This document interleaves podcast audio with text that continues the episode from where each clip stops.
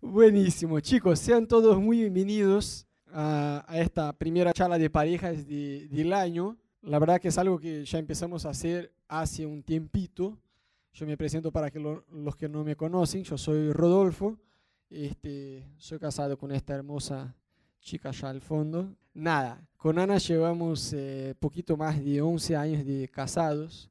No voy a hacer chiste que siempre hago, que a mí no me parece que fue tanto, que parece que, parece que estamos solo hace cinco minutos bajo el agua, porque no es verdad. Eh, pero no, la verdad, estamos hace más de 11 años de casados este, y nos encanta hablar de matrimonios. Sabemos que es un temazo. Todo matrimonio necesita mantenimiento.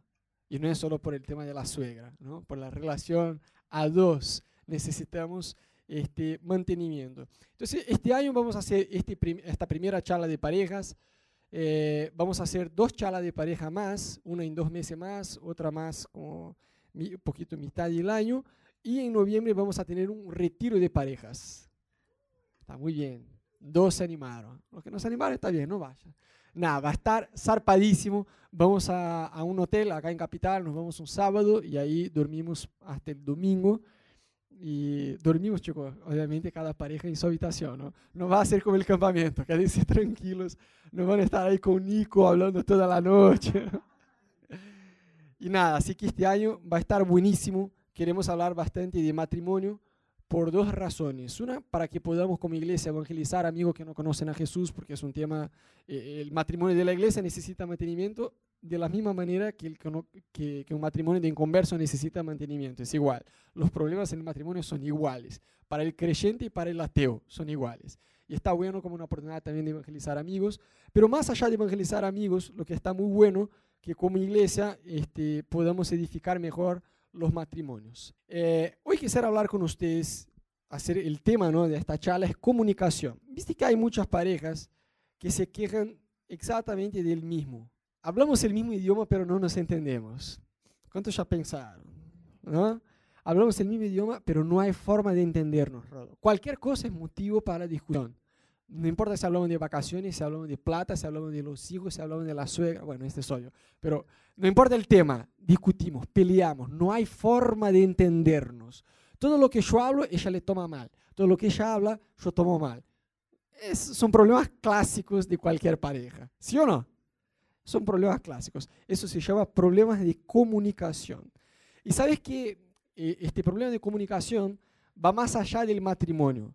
Entonces hay principios de comunicación que uno puede aplicar al matrimonio, pero son cosas que se utilizan en empresas, en corporaciones, en negocios, porque comunicación está en todo lado. Uno debe aprender a comunicarse. La comunicación, mucha gente piensa, bueno, hay la comunicación del hombre, o sea, la forma de ser y de comunicarse del hombre, y hay la forma de comunicarse de la mujer con toda la emoción femenina de ser. ¿no? Y muchas veces las parejas pelean porque el hombre está acá y la mujer está acá, y el hombre quiere que la mujer, la mujer la entienda y la mujer quiere ser comprendida por el varón, y eso no pasa. ¿Por qué? La comunicación que realmente funciona es esta, donde uno entiende el otro, donde el hombre puede entender el universo femenino, que es impresionante, bastante complejo, y la mujer puede entender el mini universo masculino, que es bastante más sencillo, pero a, la vez complicado para las mujeres, ¿no? Porque de ser tan simples las mujeres muchas veces se quedan perdidas. Entonces, en comunicación hay un proceso, reitero, que no está eh, conectado solo al matrimonio. Se aplica al matrimonio, pero se aplica a empresas, se aplica a todo lo que tiene que ver con comunicación que pasa como que por una línea del tiempo, porque lo que todos quieren es ser comprendidos. Yo creo que si ustedes están acá es porque quieren que el matrimonio de ustedes estén acá, en este punto donde nos, realmente nos llevamos bien y nos entendemos. ¿sí? Y comunicación se resuelve comunicándose. ¿no? Más o menos como nadar. Uno puede estar afuera de la pileta leyendo 35 libros, cómo nadar, cómo ser un nadador profesional sin mojar el pie en la pileta vas a ser un teórico. Y comunicación, de nada sirve solo venir a la charla, ustedes tienen que aprender a comunicar. Después vamos a tener una hoja con una evaluación del matrimonio, que lo vamos a poner en la pantalla. No, mentira. Eso ustedes lo van a llevar a casa. Este, pero lo mejor es que ustedes pueden practicar algunos principios que les vamos a compartir, o sea, que se comuniquen. entre ustedes, porque de esta forma van a aprender a comunicarse.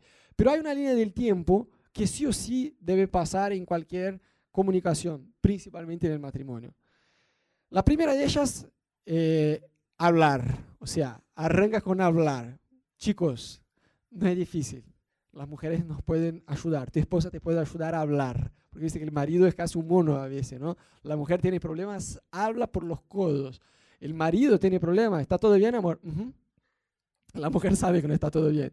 Y el marido como que se encierra. la mujer dice, ¿y cuál es la llave que abre el chabón para que hable? Para que hable de sus problemas. Entonces, la comunicación funciona hablando, escuchando, lo que es bastante importante, porque a veces uno está escuchando, está callado y escuchando, pero solo como a la hora que, que ella termine de hablar, le doy con todo. Y eso no es escuchar, escuchar es escuchar de verdad. Entonces se empieza con hablar, oír, y entonces llegamos al lugar donde todos queremos, que es comprensión. Es más o menos cuando hablamos de vida financiera, ¿no? que uno está endeudado, vamos a hablar con la persona de vida financiera y tratar de aclarar, o ahorras más de lo que vos gastás mensualmente o tenés que ganar más. Pero no hay una tercera solución, no hay una cuarta, una quinta. Eh, el secreto es sencillo. Si ganas eso, no podés gastar más. Y si tenés un gasto que se sobrepasa lo que vos ganás y no hay forma de ahorrar, tenés que ganar más. Punto, no hay una tercera solución. Con comunicación es igual. O sea, todos queremos estar acá, todos queremos estar en este lugar de comprensión. Entonces debemos aprender a hablar, los hombres digan amén, y debemos aprender a escuchar. Y todos digan amén. Entonces, en este lugar llegamos a un lugar de comprensión. La mayoría de los matrimonios cuando tienen problemas es porque pifean acá o acá, o en ambos, ¿no? Cuando ambos, la cosa es más complicada. Pero bueno, el proceso de comunicarse pasa por eso. Debemos aprender a hablar, a oír y entonces comprender. Bien. Hay algunos enemigos de la comunicación, porque en la pantalla todo es sencillo, ¿no? Cuando uno está caliente en casa, cuando uno está enojado, este oír es muy difícil, nos recuesta, ¿sí o no? Entonces hay algunos enemigos de la comunicación. Uno de ellos es la falta de respeto. Chicas, déjame aclararte algo. Si vos querés, si vos tenés ganas de ver tu marido endemoniado, faltarle con el respeto. De verdad, al hombre no hay nada, nada que, que haga con que un hombre se vuelva más loco que con que la mujer le falte con el respeto. Desde cosas sencillas, interrumpir, gritar, uff, ese viene una legión, vos te volvés endemoniado hasta la luna.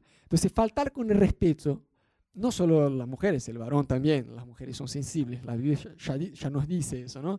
Pero para el hombre, cuando una mujer le interrumpe o le falta con el respeto, es algo mucho más profundo de cuando es con vos, mujer. ¿Me entendés? Porque para el hombre, si hubiera una meta en tu matrimonio para tener con tu marido es no faltarle con el respeto. Ya hablamos en otras charlas anteriores acerca de las necesidades de él y de las necesidades de ella y cómo son necesidades distintas, porque ellos son distintos. Es una hembra y un varón. Entonces, faltar con respeto, pero eso se aplica a los varones también, ¿no? No estoy diciendo solo para las mujeres. Cuando un hombre le falta con el respeto a su mujer, también la, la comunicación ya, ya se perdió completamente. Este es un enemigo de comunicación. Otro enemigo son exigencias. Viste que cuando vos estás en una relación, y yo no me refiero solo en, en el matrimonio, en cualquier lugar, en cualquier ámbito, y hay exigencia, la cosa no, no fluye bien. Debemos aprender, sobre todo en el matrimonio, a pedir en lugar de exigir. Y esa es una habilidad, ¿no? A veces la mujer quiere que el marido, no sé, arregle la casa. Oh, por Dios, yo me cambié así de departamento hace unos ocho meses a un, a un departamento ya más viejo, ¿no? Chicos, había que arreglar todo el departamento. Y esta mujer, por Dios, me decía todos los días, yo quiero que vos arregles eso, eso, lo otro. Yo decía, mira, yo ya hice una lista de cosas que hay por, por arreglar. No hace falta que me acuerdes cada seis meses. el hombre, más o menos así la cosa, ¿no? Pero de verdad hay una habilidad en pedir eso. O sea, exigir es una cosa. El tono de exigir, el hombre dice, mm, ¿sabes qué? En 2042 lo voy a arreglar. Muchas veces a las mujeres le falta sabiduría. En lugar de decir, yo te, yo te estoy pidiendo lo mismo hace tres meses. Bueno, ¿y qué te hace creer que por pedir por la milésima vez dice, ah, Era tres meses y un día que yo necesitaba para hacerlo. No va a ser. Va a seguir este tono de, te estoy pidiendo lo mismo hace 50 años y vos nunca te haces caro. Tienes que pedir, ay amor, ¿sabes qué? Nosotros podíamos pedir para que alguien viniera a arreglar eso, pero nadie arregla como vos. Ah, listo, le tiras un elogio. El marido se siente el Superman y lo, y lo va a hacer. O sea, sabiduría también es algo que se puede agregar a esta comunicación. Pero digo, exigir menos y pedir más. Cuando uno pide, vos le estás pidiendo ayuda. Es distinto decir, vos tenés que hacer eso. Es otro tono de conversación. ¿Me sigue? La cosa va mucho mejor si en lugar de exigir aprendemos a eh, pedir. Otro enemigo de comunicación es falta de perdón. Uh, este es hermoso.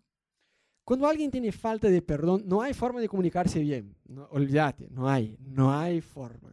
Entonces a veces el marido está ahí charlando con la mujer y la mujer dice, no, porque vos en 1942 hiciste y te dice todo con los mínimos detalles. O sea, pero ¿cómo puede? Falta de perdón. Una persona amargada, rencorosa. O sea, si no hay perdón en la relación, toda comunicación va a llevar una carga emocional extra. ¿Se me entiende? Que se hace muy difícil con que la comunicación fluya en este proceso de hablar, oír, porque el hablar es hablar, ¿no? Porque yo me acuerdo lo que vos hiciste. Entonces la cosa ya va mucho por ahí. Entonces, aprender, aprender a perdonar y pedir perdón son dos cosas básicas, pero que ayudan un montón en la comunicación. Y otro enemigo de la comunicación es el enojo. Porque dice que cuando uno está enojado, cierra la puerta con más velocidad, para no decir fuerza, ¿no? Y ya habla, pero te lo dije, pero hablaba bien, pero no te estoy gritando, ¿no? Pero por adentro ya estoy así como matando a la persona. A veces la mujer dice, amor, vení. El marido está ocupado y se hace del tonto. Y el amor, vení. Bueno, entonces el marido va. Decime. Nada, nada, no te voy a hablar nada, no te hablo nada, no te dije nada. Pero no dije nada. Sí que dijiste. la cosa ya va por ahí, ¿sí o no?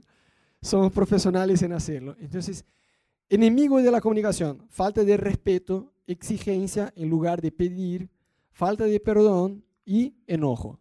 Son cuatro ingredientes para que tu matrimonio sea un desastre. Pero por suerte no hay solo enemigos de la comunicación, hay amigos de la comunicación. O sea, cosas que podemos y debemos esforzarnos como pareja para que nuestro matrimonio vaya bien. Entonces, el primero de ellos es ser una carta abierta. O sea, no hay secreto. ¿Me entendés? O sea, hay eh, el matrimonio debe ser un lugar sin absolutamente ningún secreto, ningún secreto. Ana está enterada de todo lo que yo ya hice, hago, lo que voy a hacer, lo que estoy haciendo. No hay esta sorpresa de, ah, pero fulano me dijo que vos dijiste eso y yo no sabía, no me enteré. No, no, no, no, no, no, no. Todos tenemos la vida compartida. De no ser así es como el lema, me casé para estar solo. No tiene mucho sentido. Entonces en el matrimonio no hay que tener secretos. ¿Me entendés? O sea, hay objetos de uso personales, ya hablamos de eso en otras charlas, ¿no? Yo le digo, amor, ese es un iPhone, sale caro, es un objeto de uso personal.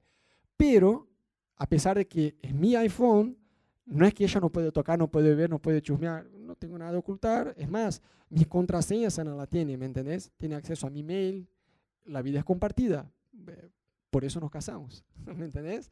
Entonces, está muy bueno que una pareja no tenga secretos entre ellos. El camino más rápido para que un matrimonio empiece a hundir es que no sepa algo que el otro no sabe. Entonces, por ahí Uli le comento algo con Uli, pero Ana no está enterada. Eso se, se va a dañar el matrimonio. Es el camino más rápido para dañar la relación y es una madurez que una pareja alcance este nivel de transparencia uno con el otro. Otro amigo de la comunicación es ser curioso acerca de lo que le interesa al otro. Este es un gran desafío como parejas. No pensar solamente en nosotros mismos, sino en el otro. Tener interés, qué es lo que la curiosidad de qué es lo que interesa al otro. Eso a la hora de comunicar te va a ayudar a llevarse bien y comunicar de una manera más sabia, ¿no? Una charla equilibrada. ¿Qué es una charla equilibrada? Es otro amigo de la comunicación. Es un lugar donde todos hablan y nadie se interrumpe. Está bueno eso, ¿no? Todos hablan y nadie se interrumpe.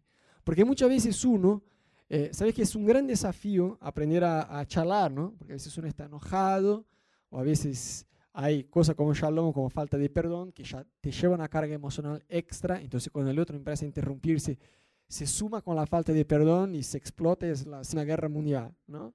Entonces, hablar de una forma amistosa, o sea, charlar sin interrumpirse. Y por último, la dedicación total, es decir, muchas veces el marido está ahí mirando Boca de River y la mujer le quiere hablar, sí, sí, hablar, dale, dale, habla, habla, que te escucho. Uh, casi fue gol. Bueno, dale, seguí, amor. La mujer no, no da, la mujer se va a enojar. Puede decir cualquier cosa, el marido, ajá, ajá, ajá, le hace una pregunta y dice, ajá, ajá, no está. ¿Me entendés? O a veces la mujer está en el celular y está así con el celular y el marido quiere decir algo, ¿no? La mujer, ajá, ajá, sí, amor, yo te, te escucho. Y ahí está contestando una amiga por WhatsApp. No, no da, no da. A Ana yo le dejo de hablar. Digo, cuando vos guardes el celular, ahí hablamos. Y ahí ella guarda el celular, bueno, entonces hablamos. Porque yo ya dije Ana que, en primer lugar, mis hijos solo van a tener celular cuando tengan madurez para tenerlo. Hoy los papás regalan a un chico de 8 o 9 años una tablet, un celular con internet, todo, porque está de moda y porque los amigos en la escuela lo tienen bueno, yo personalmente yo dije, olvídate, mi hijo solo va a tener celular y cosas así cuando tenga madurez para tenerlo. Y cuando lo tenga a la hora de almorzar o de cenar o de desayunar juntos en familia, vamos a pasar las canastas de la tecnología, ¿no? Y ahí van a poner las cosas y entonces nos vamos a poner a charlar, porque si no, no vamos a tener comunión. Y es algo que, con Ana ya empezamos a implementar, ¿no? Entonces, una dedicación total. Yo no te estoy solamente oyendo, realmente te estoy escuchando, estoy ojo a ojo, ¿me entendés? Es una atención dedicada al 100%. Entonces, enemigo de la comunicación, falta de respeto, exigencia, falta de perdón y enojo.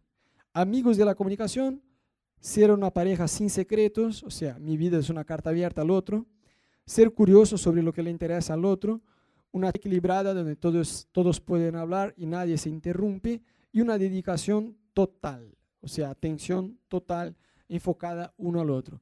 Y más allá de eso está bueno entender un poquito mejor las diferencias del hombre para la mujer, que son varias. ¿no? ¿Por qué? Porque eso te va a ayudar a la hora de comunicar. Ves que hay palabras que el significado es total, pero totalmente distinto al hombre y a la mujer. Por ejemplo, la palabra nada y la palabra todo. Para el hombre, la palabra nada es nada. Para la mujer, la palabra nada es todo. ¿Me entendés? Para el hombre todo es todo, nada es nada. Para, en la cabeza de la mujer no es así. Vos llegas a tu casa, tu mujer está con, una cara bastante enojada, ¿no? De mal humor. Y vos decís, uff, ¿qué pasó, amor? Nada. Aprendí a leer las señales, ¿me? Nada. Entonces el marido no se da por satisfecho y insiste un poco más, ¿no? No, pero eh, se te ve medio rara. ¿Qué, qué te pasó? La, la, mujer respira hondo, ¿no? Nada, no, no fue nada. Bueno, el nada con no fue nada te está avisando, hay tiempo de que huyas, ¿no? Tienes tiempo de huir de casa.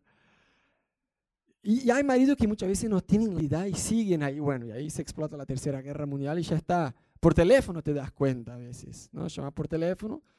Hay veces que puedes decir, bueno, hacer preguntas, hay veces que puedes decir, oh, perdón, me equivoqué de número. Hay tiempo, o sea, debemos reconocer las diferencias entre varón y mujer, entre hombre y mujer. La mujer dice, no, porque nunca salgo de casa. Y el marido dice, pero semana pasada la llevé a comer afuera. ¿Cómo nunca? Porque para el hombre nunca, nunca, literalmente nunca la mujer dice, no, porque nunca salgo de casa, siempre estoy acá entre estas cuatro paredes cuidando a los niños, haciendo comida, limpiando calzoncillos. Yo quiero salir. En realidad lo que ella quiere decir no es que nunca sale de casa, es que está agotada y que ahora necesita salir de casa. Pero tiene una dificultad en comunicar, entonces como que exagera un poco y dice, nunca salgo de casa. Entonces el marido se enoja dice, la llevé al cine semana pasada, ¿cómo nunca sale de casa? Tranquilo, ella está diciendo que quiere salir de casa ahora. ¿Me entendés? Hay que aprender a conocer el idioma femenino que la verdad no es, no es fácil, es bastante complejo. Y vemos eso, la diferencia en comunicarse, no solo de la forma de comunicar, sino con la cantidad de palabras. Las mujeres hablan más que los varones. ¿no? Si vos ves eso con los niños, si agarras un niño de cuatro años, que es un chico, y una niña de cuatro años, y vos le preguntas al chabón, capo, ¿cómo te llamas? La niña le contesta, por él. Se llama Juan. Está. Y Juan, a él, no le estás preguntando, están juntos, ¿no? Le preguntas a él, Juan, y decime, eh, ¿cuántos años tiene? Él tiene cuatro años. Sí, pero cállate la boca, niña, estoy hablando con este niño mudo. Es así, funciona así. Las mujeres hablan más que los varones, ¿sí o no? Todo eso son cosas que debemos tener en cuenta a la hora de comunicar. Entonces, fíjate lo que dice la Biblia. Hay un versículo en la Biblia, viste que hay versículos que son una bomba, son prolijos.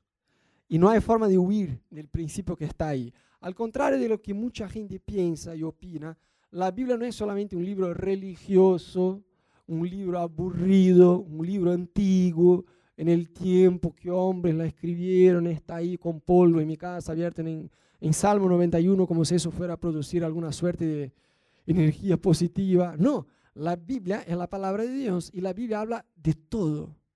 Chicos, cuando hablo de todo, de todo, de amistad, de trabajo, de familia. Fíjate que hay un libro en la Biblia que el libro todo habla de una relación sexual entre un marido y una esposa. Wow, Rodo. Yo no sabía que la Biblia era tan copada. Me voy a comprar una hoy. ¿Verdad? La Biblia habla de todo. Y hay un versículo que me encanta y que se aplica a comunicación en cualquier ámbito, pero sobre todo en el matrimonio, que dice, todos deben estar listos para escuchar y lentos para hablar y para enojarse. Pasa que la mayoría de los matrimonios que están, que no se llevan bien, que tienen problemas, hacemos lo contrario. Somos rapidísimos para hablar y enojarse y lentos para escuchar. Entonces los problemas saltan, obvio. Entonces debemos ser lentos para enojarse, lentos para hablar.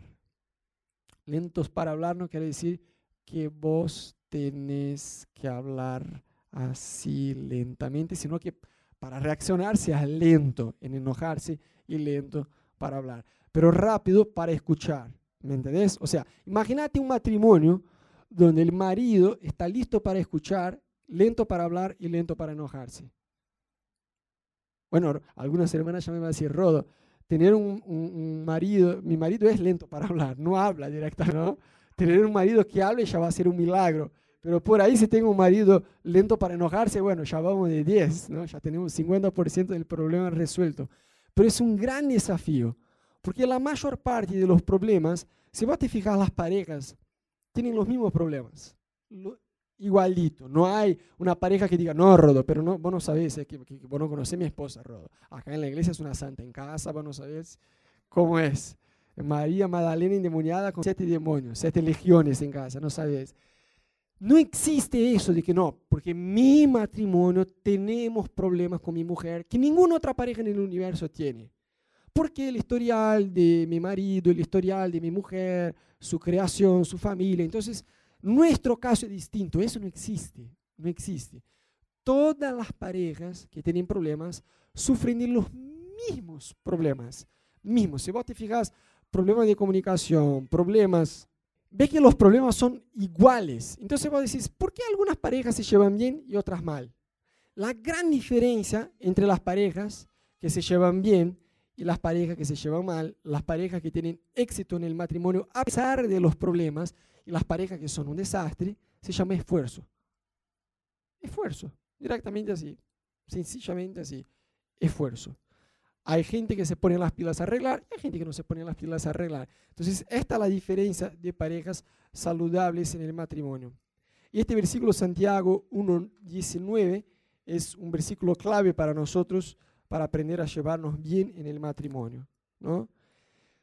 Bueno, más allá de este versículo, es importante ser claro a la hora de comunicar, ser explícito. ¿no?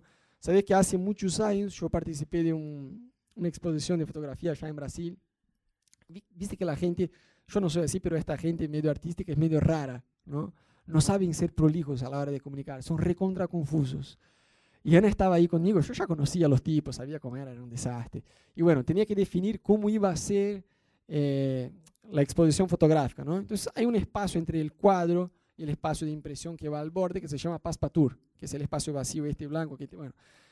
Y ahí tenía toda una confusión, se la impresión, se, se enoja solo de acordarse. Había una discusión si la fotografía era 20 por 40 con passepartout o sin passepartout. ¿Se entiende la pregunta? Es sencilla. Chicos, es 20 por 40 con passepartout. Listo, ya está. Entonces la fotografía hay que disminuir, disminuir eh, eh, subtraer el espacio. O sea, sencillo la cosa. Chicos, se hizo una confusión. Por, yo me divertí. Yo me quedé callado solo mirando y decía, no puede ser. Y yo decía, pero a ver, 20 por 40 entonces debe ser 10 por 30 o debe ser 60 por 40. Y Ana me miraba así, así. Y en un momento Ana me dice, ¿puedo hablar? Porque yo ya entendí. yo decía, amor, calmate, porque dice que ella iba a exponer, digo, me estaba acompañando, ¿me entiendes? Y yo conozco a Ana. Iba a decir, chicos, por Dios, es sencillo la cosa, es así. Pero muchas veces no somos claros a la hora de comunicar. Y eso se aplica al matrimonio, ¿no? Yo me acuerdo que una vez eh, en mi trabajo, yo, me tocó trabajar en un lugar donde yo tenía un jefe que era bastante especial y el, el, chico no, no, sabía comunicarse. ¿Me entendés? O sea, vos tenés que enviar un mail a fulano diciendo eso, punto. En lugar de decir, che, mira, necesito que envíes un mail a fulano diciendo eso. O sea, no, porque sabes qué, semana pasada yo tenía hambre, entonces yo me fui a comer en el shopping y bueno, cuando estaba allá encontré fulano y ahí me acordé. Y te cuento una historia de 10 minutos que vos decís, totalmente innecesario, no hace falta decime, envía el mail a fulano por eso. Y al final vos te quedás como, pero al final eh, hablaste 30 minutos y yo no entendí. ¿Recibiste un mail de fulano? Yo debería haber recibido un mail de fulano, debe enviar un mail a fulano. Vos extrañás a fulano, vas a echar al fulano y querés que comunique yo. No te entiendo, capo, sé prolijo en tu comunicación. Muchas veces en el matrimonio pasa eso también, que no somos prolijos a la hora de comunicar. Entonces trata de ser prolijo. Ves que hay eh, fue gracioso esta semana, porque nada, tenemos una hija recién hace un mes y pico, y semana, semana retrasada, yo me desperté a las 3 de la mañana con sed. Y estaba yendo por el pasillo a la cocina, tomé un vaso de agua, a la hora de volver a cama, estoy pasando por el pasillo y miro la habitación de Meli y veo que Ana está así como está ahora, con ella en la UPA, haciendo así, con una cara de cansada. Y Ana me pregunta, yo paré, me detuve ahí un cachito, la miré, ¿todo bien? Y ella me miró así con una cara. Y dijo, Ana es una personaje. Y Ana me dijo, ¿querés hacer ella dormir? Y yo pensé, dije, no. Porque, a ver, les aclaro, hay cosas que a veces uno hace cuestión, ¿no? Ponele, por ejemplo, despertar a Amelia. A mí me encanta. ¿no? Dice, ah, está en el momento de, que ella se despierte. La voy a despertar. Yo digo, no, no, no, no, no, no, yo quiero hacerlo. Entonces yo voy, le hago cariño, le doy beso, la agarro, me quedo con la parte buena, ¿no? Y amor hizo caca, cambia voz. no, mentira, yo cambio la caca también. A pesar de que Melissa me traumó un poco semana pasada, pero bueno. Eh, entonces yo estaba pasando y Ana me preguntó, ¿querés hacerla dormir? Yo fui sincero, como pensé que era una pregunta de esta como, ¿haces cuestión? ¿Te animás? Y yo, no. Y ella así como, yo tampoco. Yo ah, bueno, vos me estás pidiendo ayuda para hacerla dormir. Sí. Ah, bueno, entonces dame, andate a dormir. Pero la mujer a veces tiene dificultad de decir, amor, mira, estoy cansada, estuve dando la teta toda la madrugada, no duermo hace tres días eh, así con que duerma para que yo me duerma por lo menos una hora hasta la próxima mamada, ¿me entendés? No, ¿querés hacerla dormir? Yo fui sincero. Dice, no, son las 3 de la mañana, tengo sueño. No, yo tampoco. Calmate, ¿querés ayuda? Te ayudo. No tengo ganas de hacerla dormir, pero te puedo ayudar. Dame la nena. ¿no? O sea, sea claro. La mujer tiene eso del universo femenino, que ellas tienen una suerte de idioma propio, ¿no? La mujer se despierta y quiere que el marido le traiga el desayuno en la cama. En lugar de decir, amor, traes el desayuno en la cama, porfa, dice, ay amor, hoy hace mucho frío. el marido dice, qué sé yo, sí, así.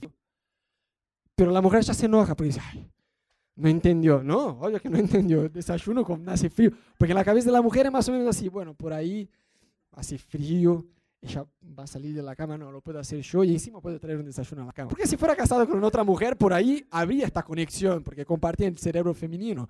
Pero no te casaste con una mujer. Tenés tu marido que piensa como marido, como varón y actúa como un varón, ¿me entendés? Si querés desayuno en la cama, tenés que pedir, amor, no haces el desayuno y me traes en la cama. Ah, listo, pero mm, hoy hace frío. No, no tenemos este cerebro que se conecta. Ah, pero a mí me encantaría. Bueno, no te casaste con tu mejor amiga, te casaste con un varón que tiene hormona de varón y cerebro de varón. Amén. Bien, entonces sea claro. Ves que hoy vivimos en un mundo de bastante, bastante inmadurez en las relaciones. ¿Sí o no? Uno se enoja con el otro y va a internet tirar indirectas. Los verdaderos amigos son estos. En lugar de buscar ese, che, mira, vos sos mi amigo, vos hiciste algo que no me copó, qué sé yo, capaz que entendí mal, y charlar cara a cara como adultos, ¿no?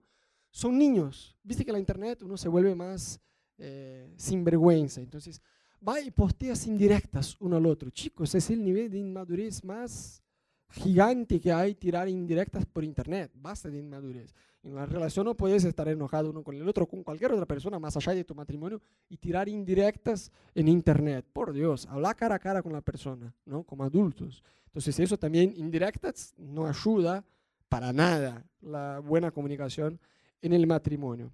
Y más allá de ser claro en lo que vos pedís, porque sabés que la comunicación, lo más importante no es lo que vos hablas, sino lo que el otro entiende. Y hay gente que también es profesional, si hay gente que no es prolija en comunicar, hay gente que no es prolija en entender. Vos decís, mandá el mail a fulano por este tema. Y la persona escucha y dice, a ver, ¿qué tengo que hacer? Eh, ¿Vos extrañas a fulano? No, no extrañas a fulano, capo. Yo solo quiero que mandes un mail. Entonces, algo que está bueno hacer es chequear la información. En el trabajo, con este jefe, yo tenía que chequear 15 veces, ¿ves? Porque el chaval me contaba una historia de 90 minutos. Bueno, al final yo trataba de descifrar por qué me contaba una larga historia. Decía, bueno, vos querés que yo mande un mail a este chabón diciendo que mañana hay reunión a las 2 de la tarde. ¿Es eso? Sí. joya. Bueno, entendí. ¿No? O el chabón iba a decir, no, no, no, no, no, no, no. Yo te dije que yo mandé un mail a él qué sé yo, iba a arreglar la cosa. Entonces, la comunicación no es solo lo que vos hablas, es lo que el otro entiende. Entonces, muchas parejas se pelean porque dicen, pero es obvio. No, no es obvio. No es obvio porque no tiene tu cerebro, no actúa, no piensa como vos. Hay que chequear la información. Aunque parezca exagerado, trata de ser lo más claro posible, sin dar vueltas, chicas, por Dios, sean prolijas. Tratar de ser claro en la comunicación, pero tratar de chequear la información. Ah, bueno, lo que vos me estás diciendo es eso. Lo que vos me estás preguntando es si yo tengo muchas ganas de a las 3 de la mañana hacer con que Mele se duerma, o lo que vos me estás queriendo decir es que estás cansada y necesitas ayuda para hacerla dormir. A la segunda opción, ah, bueno, te ayudo. ¿Me entendés? Si no es querer hacerla dormir, no, yo tampoco. Bueno, no te enojes, no fuiste clara. ¿Me entendés? O sea, hay que chequear la información. Esto de chequear la información es bárbaro, porque a veces uno entiende mal y ya se enoja y va y le da con el otro y el otro dice, pero por Dios, no hice nada. Yo, yo no le dije nada mal, ¿por qué se enojó? Y ahí le da, listo, la comunicación ya se explotó, ya se fue, chao. Entonces, chequear la información. Y el nivel de atención que debemos tener, yo puse esta imagen como si fuera un espía, ¿ves? Bueno, hoy no sé si la cosa es más o menos así, pero antiguamente las cosas tenían como una máquina más antigua y el espía tenía unos auriculares que escuchaba las conversaciones del enemigo y tenía que estar atento ahí.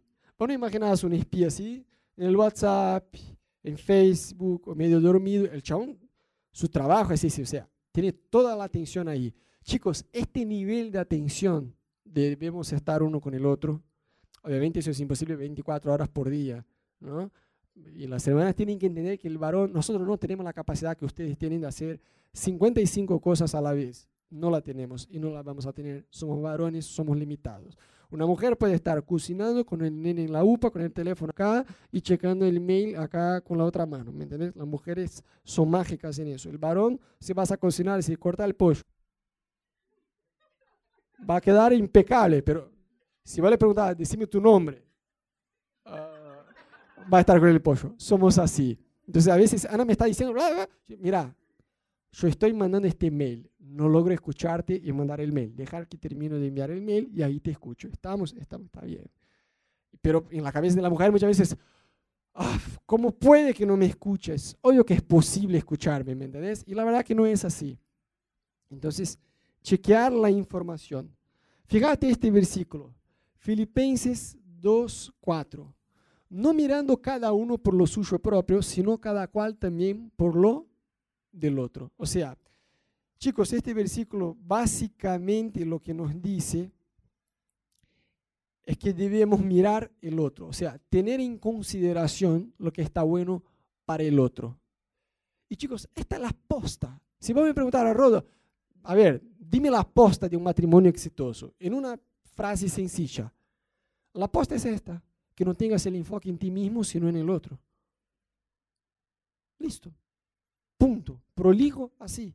Ahora, es evidentemente que somos bastante egoístas y eso nos cuesta. Por eso que la Biblia dice, cada uno mire no solo por sí mismo, sino por el otro. Imagínate un matrimonio donde el marido siempre al hacer alguna cosa, pregunta, pone su mujer en primer lugar. A ver, si yo tomo esta decisión, ¿cuán bueno o cuán malo va a ser para mi mujer? Imagínate una esposa que cada decisión que toma se pregunta, si yo hago eso, ¿va a ser bueno o malo para mi marido? Si va a ser malo, mejor no lo hago. Puf, chico, es imposible que este matrimonio no funcione. No es que es difícil, es imposible. No hay forma de este matrimonio fracasar. No, podés intentarlo un millón de veces. Si haces este principio funcionar, no hay, no hay forma de que no funcione. Esta pareja seguramente va a ser una pareja exitosa porque siempre van a poner el otro como prioridad. Obviamente, chicos, nadie se casa queriendo ser triste. Me voy a casar y quiero estar recontrabajoneado en mi matrimonio. Nadie se casa. Todos se casan y tienen las ganas de ser felices en el matrimonio.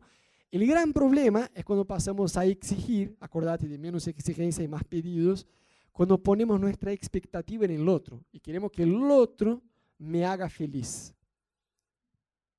Entonces uno pasa a exigir eso del otro y ahí la cosa no funciona. Sin embargo, si vos te casás para hacer con que el otro sea feliz, directamente te olvidas de vos. Pero Rodo, yo no quiero ser infeliz y no quiero ser triste en mi matrimonio. Nadie lo quiere, lo sé. Pero si mi enfoque está en la felicidad de Ana y no en la mía, en la comodidad de Ana y no en la mía, está en ella y no en mí, y ella hace lo mismo, pone el enfoque en mi vida, o sea, mi enfoque está en hacer con que Rodo todo le vaya bien, todo lo sea más fácil, ayudarlo, amarlo, cuidarlo. Mi, mi gran misión en mi matrimonio es hacer con que Rodo sea feliz.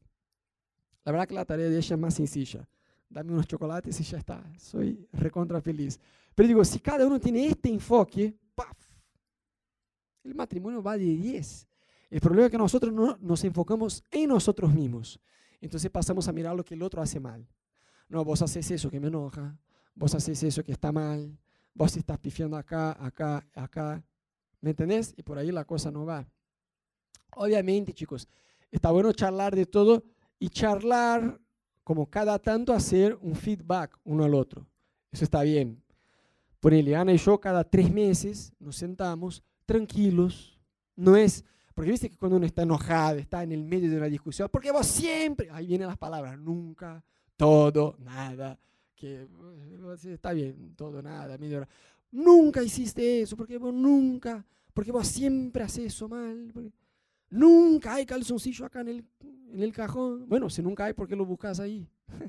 ¿Me entendés? Cuando uno está enojado, dice cosas que después se arrepiente. La forma como que habla después se arrepiente también. Está bien, después yo pido perdón. Está bien, puedes pedir perdón. Pero puedes controlarte a punto de no ser necesario pedir perdón porque no dijiste las cosas mal. ¿Me entendés? Es una habilidad bastante desafiadora para nosotros. Entonces, con Ana cada tres meses nos sentamos y en un espíritu bueno, no estamos en un espíritu de decir, vos sos un desastre, yo, yo soy lo más vos estás pifiando, yo no, yo tengo la razón, te estoy ganando la discusión. No es este espíritu, ¿me entendés? Un espíritu tranqui, tranqui, bastante tranqui. Los dos están alegres, de buen humor, con las ganas de arreglar las cosas. No estoy yo en contra de vos, sino juntos estamos en eso. ¿Me siguen? Con este espíritu sentamos y decimos, mira, no te voy a decir 75 cosas que estás fallando en el matrimonio. Te voy a decir las tres cosas principales que hacen yo me vuelva loco. Yo digo, eso, eso y eso, y explico el por qué.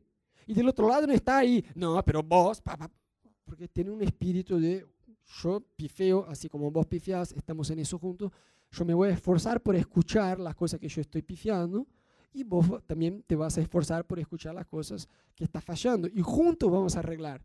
¿Me siguen? Es totalmente distinto a yo tengo la razón, vos está mal, yo estoy bien, vos fallás, yo no, vos sos un desastre, yo, yo soy lo más. Es otro espíritu. Entonces sentamos y Ana me dice, mira, los tres principales tuyos son lo de siempre. lo de tres meses atrás, o qué sé yo. De los tres que yo te dije a tres meses atrás, este se arregló, pero bueno, se sumó un nuevo que saltó en los últimos 90 días y ahí charlamos y vamos tratando de arreglar las cosas. Entonces, cada tres meses sentamos y charlamos, pero con un buen espíritu, ¿me entendés? Es mejor hacer eso cada 90 días en un día bueno y es gracioso porque cuando tenés el espíritu correcto, cuando tenés el espíritu correcto, la cosa es totalmente diferente. Tratamos casi que de consolarnos uno al otro. Mira, yo te voy a decir, pero no es que estás un desastre en eso, o sea, está mal, puedes mejorar, pero eh, mejoraste de la última vez, pero todavía no es algo por arreglar. Entonces está bueno este feedback cada tanto, eso es algo que nos ayuda un montón. Y algo que nos ayuda en este proceso, y chicos, no, les digo que es fácil, o que nosotros ya lo, ya logramos, pero es un gran desafío, desafío aprender a discordar amistosamente, o sea, de forma amable, sin discutir, sin pelear. Esta chica acá al fondo, eh, ella es chiquita, pero chicos, no la quiero ver enojada, es, brava la mujer. ¿eh? Cami, decime si no, es brava, esta mujer es brava. Y Ana a veces me vuelve loco porque me encantaría decir me volvía, pero no, seamos me vuelve en el presente. Loco, porque muchas veces ella opina A en una situación y yo B. Y yo no tengo drama con eso, podemos estar una eternidad discutiendo y yo puedo exponer por qué yo pienso B y por qué ella piensa A.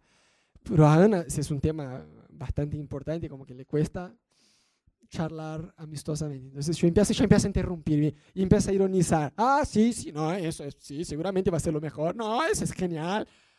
Y ahí yo me vuelvo loco y listo, la comunicación se cortó. Y yo digo, por Dios, no se hincha pelota, escúchame. Déjame concluir por qué yo opino que A es la mejor opción. Después te doy cinco eternidades para que desarrolles tu punto de vista de por qué B es la mejor decisión. Y después vamos a ver, vamos a coincidir. O sea, no es para nada difícil. O sea, debemos preguntarnos por qué muchas veces peleamos si queremos lo mismo. Yo me acuerdo que había una pareja de amigos en Brasil que mm, ellos vivían peleando uno con el otro por la forma con la cual iban a educar los hijos. Pero, peleaban, chicos, mal, se mataban. literalmente el chabón le pegaba a la mina, era algo recontra desubicado. Y bueno, pero la posta de la discusión siempre arrancaba porque él opinaba una forma de educar el hijo y ella opinaba otra forma de educar el hijo. Entonces yo le dije, mira, lo que vos soñás para tu hijo, le pregunté a ella, ¿no? Es que tu hijo crezca siendo un hijo obediente, temente a Dios, responsable en las cosas, ¿sí o no? Sí. Y vos, le digo, lo mismo. Yo digo, bueno, entonces si, si ustedes tienen el mismo objetivo, ¿por qué pelean tanto si quieren lo mismo? ¿Me entendés? O sea, ¿por qué ellos peleaban? Porque a pesar de que ellos tenían la misma meta, la forma de alcanzar la meta en la cabeza de cada uno funcionaba distinto. Pero para eso se charla. ¿Ves? Cuando uno no, logra charlar, discordar de una forma amigable, amistosa uno al otro, es inmadurez. ¿Quién no sabe hablar? Los niños. Está ahí jugando con los juguetes. Tiene que dejar de jugar para almorzar. Y vos decís, hijo, ahora deja el juguete para venir a almorzar. Un niño que todavía no, no tiene disciplina, ¿qué? ¿Cómo, va, ¿cómo va a reaccionar? No, yo no quiero. Solo si está muy bien educado, bueno, listo, después yo vuelvo a jugar. Y cómo nosotros actuamos muchas veces en el matrimonio, igual que un niño, no queremos escuchar, no queremos, ¿no? Estamos ahí, no queremos. Entonces, discordar de una forma amistosa es un gran desafío para nosotros. Entonces, la cosa va más o menos por así. En lugar de hacer eso, ¿no? Discordar de una forma amistosa, tenés que tener en cuenta, ¿cómo se llama este juego? Que uno tira la pelota al otro en la playa con esta paleta. ¿Cómo se llama? ¿Paleta? Paleta. Bien, en Brasil se llama frescobol. Bueno, la paleta, la idea es tirar la pelota uno al otro y que el otro le devuelva, ¿no? Con Ana en la playa, yo ya intenté jugar algunas veces, pero la idea es devolver fácil para el otro, para que el otro te devuelva fácil. No es vencer el otro, es ayudar al otro. O sea, la paleta es muy diferente al tenis. No vas a jugar la paleta así.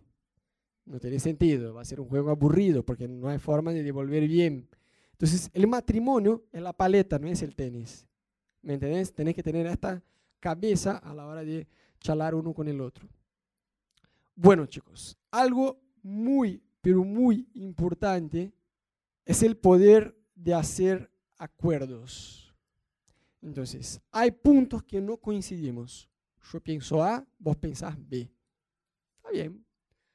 Charlemos, pero no con charlemos, así que, te mato, ¿no? Y ironizar el otro, empezás a ¿no? cargar el otro. Sí, sí, obviamente, eso es mejor. Sí, sí, siempre vos estás equivocada. Eso va a ser genial. Escucha, por ahí vas a cambiar de idea te va a decir, mira, yo a veces me enojo con Ana con eso, porque veo que ella se pone enojada, empieza a interrumpirme y ser irónica, y yo digo, por Dios, yo ya sé que ella no, ni siquiera dejó que yo complete la sentencia. Si vos me escuchás hasta el final, vas a entender lo que te estoy diciendo. ¿Me entendés? Y por ahí sí, muchas veces vas a escuchar el otro, no como, bueno, me quedo callado para no interrumpir, pero cuando calla la boca, yo le doy con todo, y ni siquiera estás escuchando lo que el otro está diciendo a ver, escucha, por ahí te va a decir algo y vos, vas a decir, mm, yo no me acordaba de eso. Tenés razón. ¿Me entendés? O por ahí ella va a decir, y amor, la verdad que sí, lo que yo te dije es verdad, pero vos trajiste eso, eso y el otro, ¿me entendés? Entonces, eso está bueno tener en cuenta, hacer acuerdos. Yo me acuerdo que en mis primeros años de, de casado, mi bendecida suegra, que está allá en Brasil, podía ser en Japón, pero bueno, está en Brasil, ella llamaba cada tanto y decía, bueno, domingo vengan a almorzar a casa. Y ahora me venía y me avisaba, así nomás. ¿no? Domingo vamos a almorzar en lo de mi mamá. Yo decía, pero ¿en qué momento vos me preguntaste si yo tenía ganas de ir a la de tu mamá a almorzar? Entonces yo dije, está bien, este domingo vamos, pero eso ya se pasó una, dos y tres, basta. La próxima vez que tu mamá ya me diga, eh, domingo ustedes vienen a almorzar, voy a decir, a ver, gracias por la invitación, voy a charlar con mi marido y después te aviso si vamos o no. Ah, está bien. Bueno, entonces ella empezó, ella, empezó a decir, bueno, mamá, muchas gracias por la invitación, pero voy a hablar con Rodo y si Rodo se anima y puede, vamos. Y si no podemos, no vamos. Está bien. Ahí me gusta. Pero qué, pusimos un acuerdo, ¿me entendés? Cuando hay exigencia de la familia, cuando llega, no, hay un compromiso que mira, mira, mira, puedes tratar de hacer la presión que sea. Voy a hablar con mi esposa, voy a hablar con mi marido, juntos vamos a decidir si la cosa va realmente por ahí o no, y después te aviso. Está diciendo a tu familia, mi marido, mi esposa es mi prioridad antes que vos. ¿Cuánto me siguen? Mi suegra aprendió, le costó un poco con el tiempo, pero aprendió. ¿no? Entonces es, algo que debemos aprender a comunicar no solo uno con el otro, sino con la familia también. Acuerdos en tu vida financiera, en todo lo, en todo lo que vayan a hacer. ¿A cuántos ya están edificando algunas cositas ahí para arreglar el matrimonio? ¿no? Ya que Rodo me dio duro en la charla.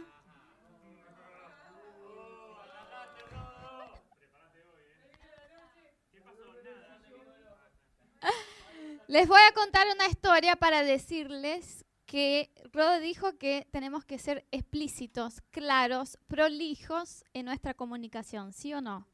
Pero también tenemos que tener la mano con las mujeres, porque a veces los hombres son demasiado claros y explícitos y prolijos y nos lastiman.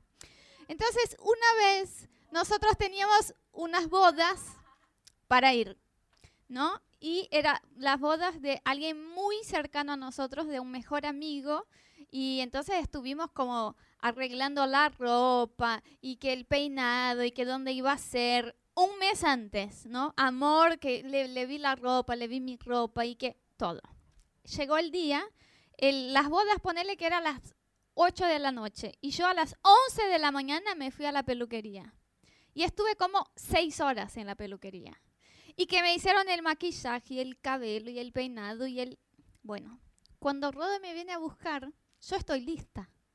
Me falta poner el vestido y vamos a la boda. Y cuando entro al auto, Rodo me mira y me dice, ¿y el pelo lo vas a arreglar en casa? Y yo lo miré y dije, ¿cómo? Y me dice, ¿por qué lo tenés tipo todo atado atrás? ¿Está listo? Y yo digo, mi amor, te voy a enseñar algo. Teníamos como un año de casados. Vos jamás cuando yo salga de una peluquería, decime que el pelo no está listo. Está listo. Estuve seis horas haciéndolo. Ese es el pelo que voy a las bodas. Así que cuidado, maridos. Sean siempre muy prolijos, pero acuérdense de los sentimientos de sus esposas.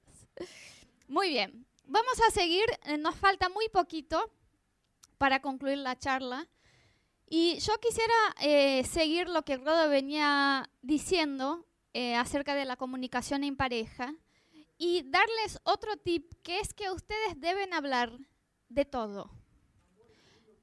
No es que solamente deben hablar del matrimonio o de cosas que tienen que ver con la vida dos, por ejemplo, dónde vamos a poner los hijos para estudiar o a qué departamento nos vamos a mudar, cosas que tengan que ver con los dos. Ustedes deben charlar de la vida, deben charlar del trabajo de ustedes, de lo que sienten. Deben charlar de la familia, del pasado, de las historias, de todo, de todo. Eso es lo que los lleva a lo que dijo Rodo de no tener secretos. Porque hay parejas que por más que viven bajo el mismo techo, cuando vos empezás a charlar con ellos, te das cuenta que ellos no conocen la historia uno del otro, que no conocen el pasado, que no conocen las cosas que vivieron, que cosas buenas, no estoy hablando solamente de cosas que quieren mantener escondidas, cosas que dejaron de compartir. Entonces, eh, por ejemplo, nosotros somos un poco al revés porque Rodo habla un montón, un montón. Entonces, cuando llegamos a casa del trabajo, a veces yo soy la que estoy, bien, bien. Y él dice, pero hablame, contame las cosas, no pareces que sos una mujer, me dice. Y nosotros hablamos de todo, pero de todo, de todo, de lo que nos parece las cosas y estamos horas charlando. Ahora con Meli charlamos mientras Meli está comiendo, viste, la tengo así, a UPA y Rodo se sienta adelante, yo estoy en, en ese sillón para darle de comer y Rodo está ahí sentado adelante, a veces Meli está 40 minutos, estamos charlando los dos y hablamos de todos los temas. Así que si ustedes no tienen el hábito de sentarse, hay algo que me encanta acá en Argentina que es el mate. Porque el mate no es una bebida, el mate es una experiencia.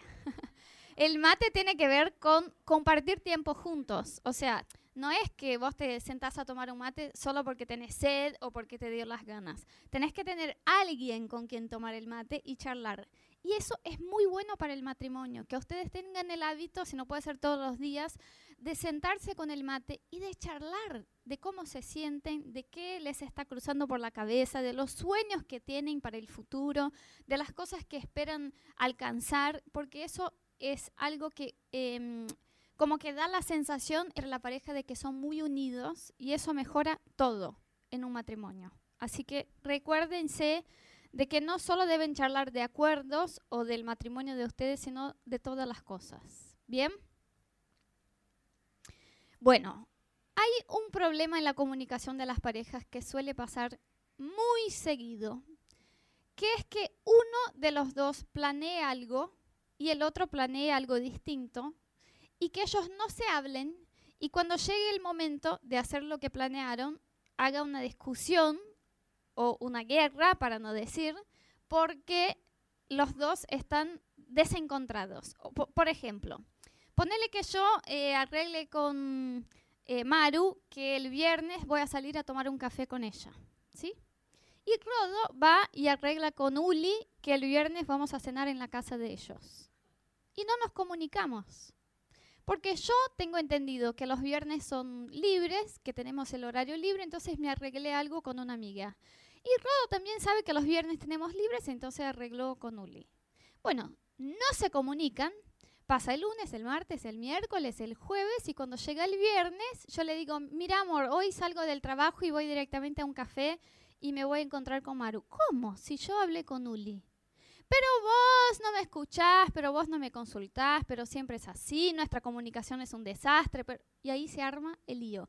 Un montón de parejas vienen a hablar con nosotros y el punto principal del problema de su comunicación es que no hablan de la agenda o de lo que tienen pensado para sus días. Es algo recontra sencillo, yo sé, pero se arma mucho lío por eso. Entonces les quiero enseñar algo que les va a ayudar. Siempre hablen de la agenda de la semana uno con el otro, aunque las cosas que ustedes vayan a hacer no son juntas. O sea, yo me voy a un lado a hacer tal cosa, Rodo se va a otro lado. Yo me voy a mi trabajo, Rodo se va a su trabajo. Aún así hablen. Amor, ¿qué tenés pensado esa semana? Algún día a la noche vas a salir, algún día a la noche no vas a estar. Esa semana vas a jugar al fútbol, esa semana vas a jugar al pádel. Rodo juega al pádel los miércoles a la noche, no todos los miércoles. Entonces siempre nosotros tenemos el hábito que el domingo a la noche nos sentamos y hablamos de nuestra semana. Y entonces es ahí donde decimos, me gustaría el viernes ir a cenar con Pedro. Ah, bueno, entonces arreglamos los dos. Pero jamás vamos a hacer algo o vamos a tener una agenda que uno de los dos no sepa. Porque eso genera un montón de conflictos. Así que ustedes, aunque no tengan una vida social súper así que hacen un montón de cosas y que dicen, nosotros siempre estamos en la casa, no pasa nada charlen de cómo va a ser la semana de ustedes, de qué horario van a llegar, qué horario van a salir, si esperan hacer algo juntos algún día, porque eso evita un montón de confusión y de conflictos en el matrimonio. Por ahí tu marido va a decir, yo el miércoles llego a las 8 y vos esperabas que iba a llegar a las 6 y por ahí vas a arreglar la cena y va a estar lista a las 7, no son brasileños, nosotros cenamos a las 7. Y cuando llegue tu marido a las 8 vas a estar enojada porque te hizo esperar. ¿Qué es eso? Falta de comunicación. Es muy sencillo. O sea, no, no habría que haber una pelea si se hubieran comunicado qué tienen pensado para sus días. ¿Bien? Bueno, y ahora quiero entrar en algo eh, distinto, pero que tiene que ver con esto, eh, de la comunicación, que es un secreto que Rodo y yo aprendimos antes de casarnos. Nosotros allá en la iglesia donde estábamos hicimos como un curso de matrimonio antes de casarnos y nos enseñaron algo hace 11 años atrás que hacemos hasta el día de hoy y que yo creo que es uno de los secretos de la calidad de nuestro matrimonio, que es que todas las semanas nosotros tenemos un tiempo apartado, separado, solo para nosotros dos. Es el día del amor, el día del romance, el día del... Lo, como quieran llamarlo. Pero separen un día de la semana para ustedes. No hay que ser un día entero, porque a veces es difícil. Puede ser una noche o una mañana o una tarde, pero aún, aún que ustedes trabajen juntos,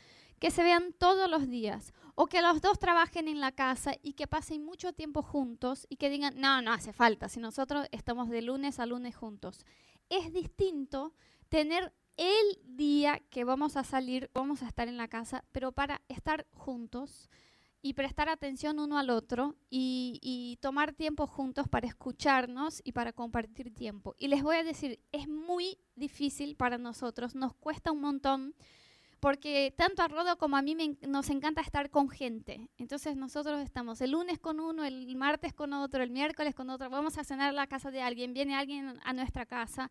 Siempre nos encanta estar con gente y nos cuesta de verdad día y decir ese día no vamos a estar con nadie más y vamos a salir los dos. A menos que Camilo se prenda a nuestro programa de pareja como suele pasar, y tengamos que llevarlo como, ¿cómo se dice acá? El violinista.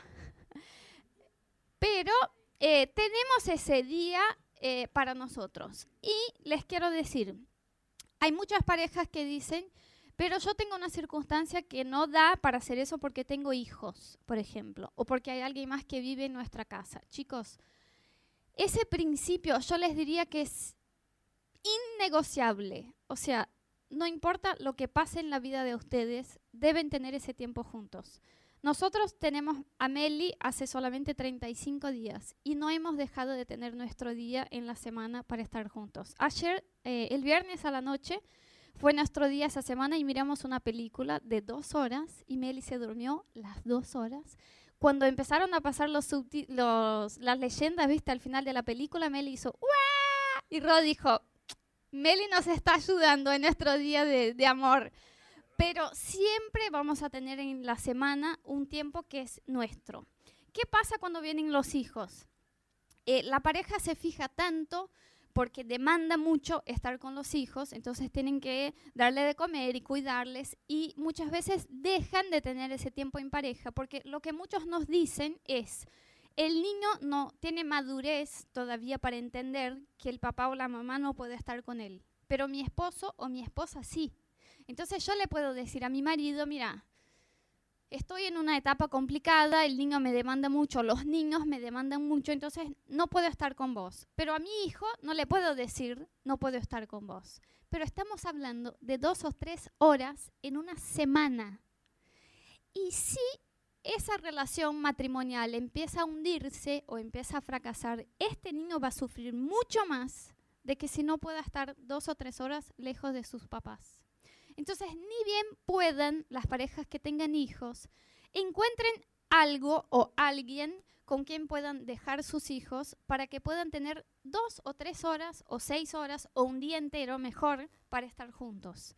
Eso va a hacer con que el matrimonio de ustedes sea más fuerte y eso va a bendecir a sus hijos más que hacerles daño. Los niños no sufren si están dos horas lejos de sus papás. Al contrario, están ganando eh, valor a esa familia. Así que si es algo que ustedes empiezan a hacer desde el principio del matrimonio, eso se convierte en un hábito y logran hacerlo por toda la vida de ustedes. Y en ese día, acuérdense, no estén en el celular o en la tele o haciendo otra cosa al mismo tiempo. No, entonces mientras yo voy limpiando la casa, vos te sentás en el sillón y vamos a tener nuestro día juntos. No, este día es mi atención está solo para él y la atención de él está solo para mí.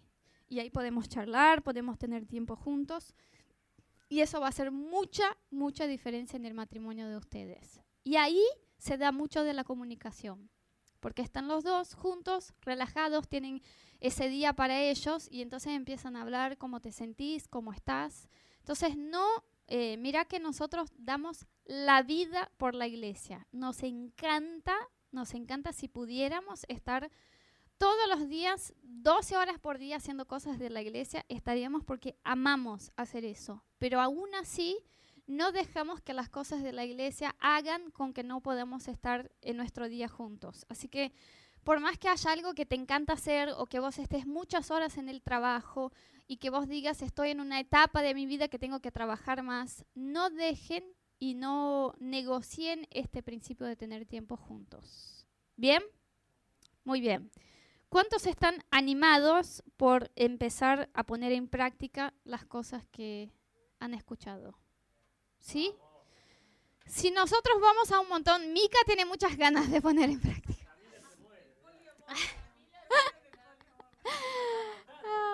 sí, yo fui a muchas charlas cuando era soltera, así que tranqui, chicos. Mejor, ya van aprendiendo. Eh, podemos venir a un montón de charlas, podemos leer libros, pero si no volvemos a casa, marido, nuestra esposa, y de esas podemos cambiar, el matrimonio va a seguir igual. Así que nuestra intención es darles como claves y, tips de cosas que les pueden ayudar, pero que ustedes puedan después tener un tiempo de sentarse y, hablar de lo que escucharon y ponerlo en práctica. ¿Bien? Bueno, vamos a darles ahora una hojita a cada uno de ustedes, que es una evaluación de su matrimonio. ¿Sí? No vamos a leerla, no tienen que entregarnos, no pasa nada. Eh, pero eh, van a, digamos, hacer una evaluación de lo que escucharon hoy y de cómo sienten que está su matrimonio en esas cosas.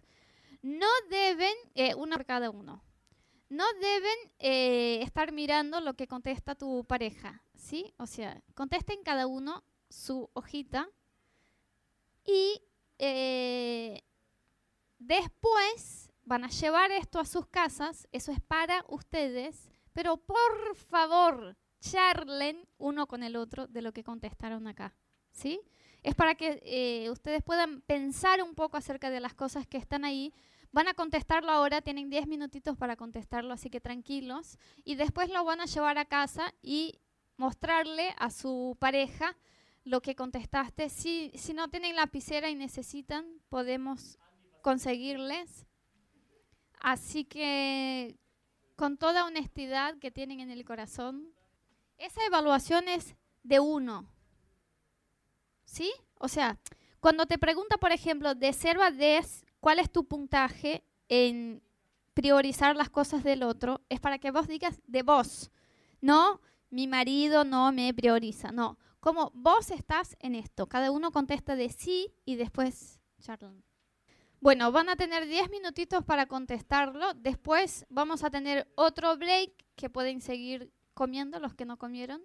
Y luego a las 7 arrancamos con el culto. Así que los invitamos a que se queden todos. A las 7 arrancamos la reunión. ¿sí?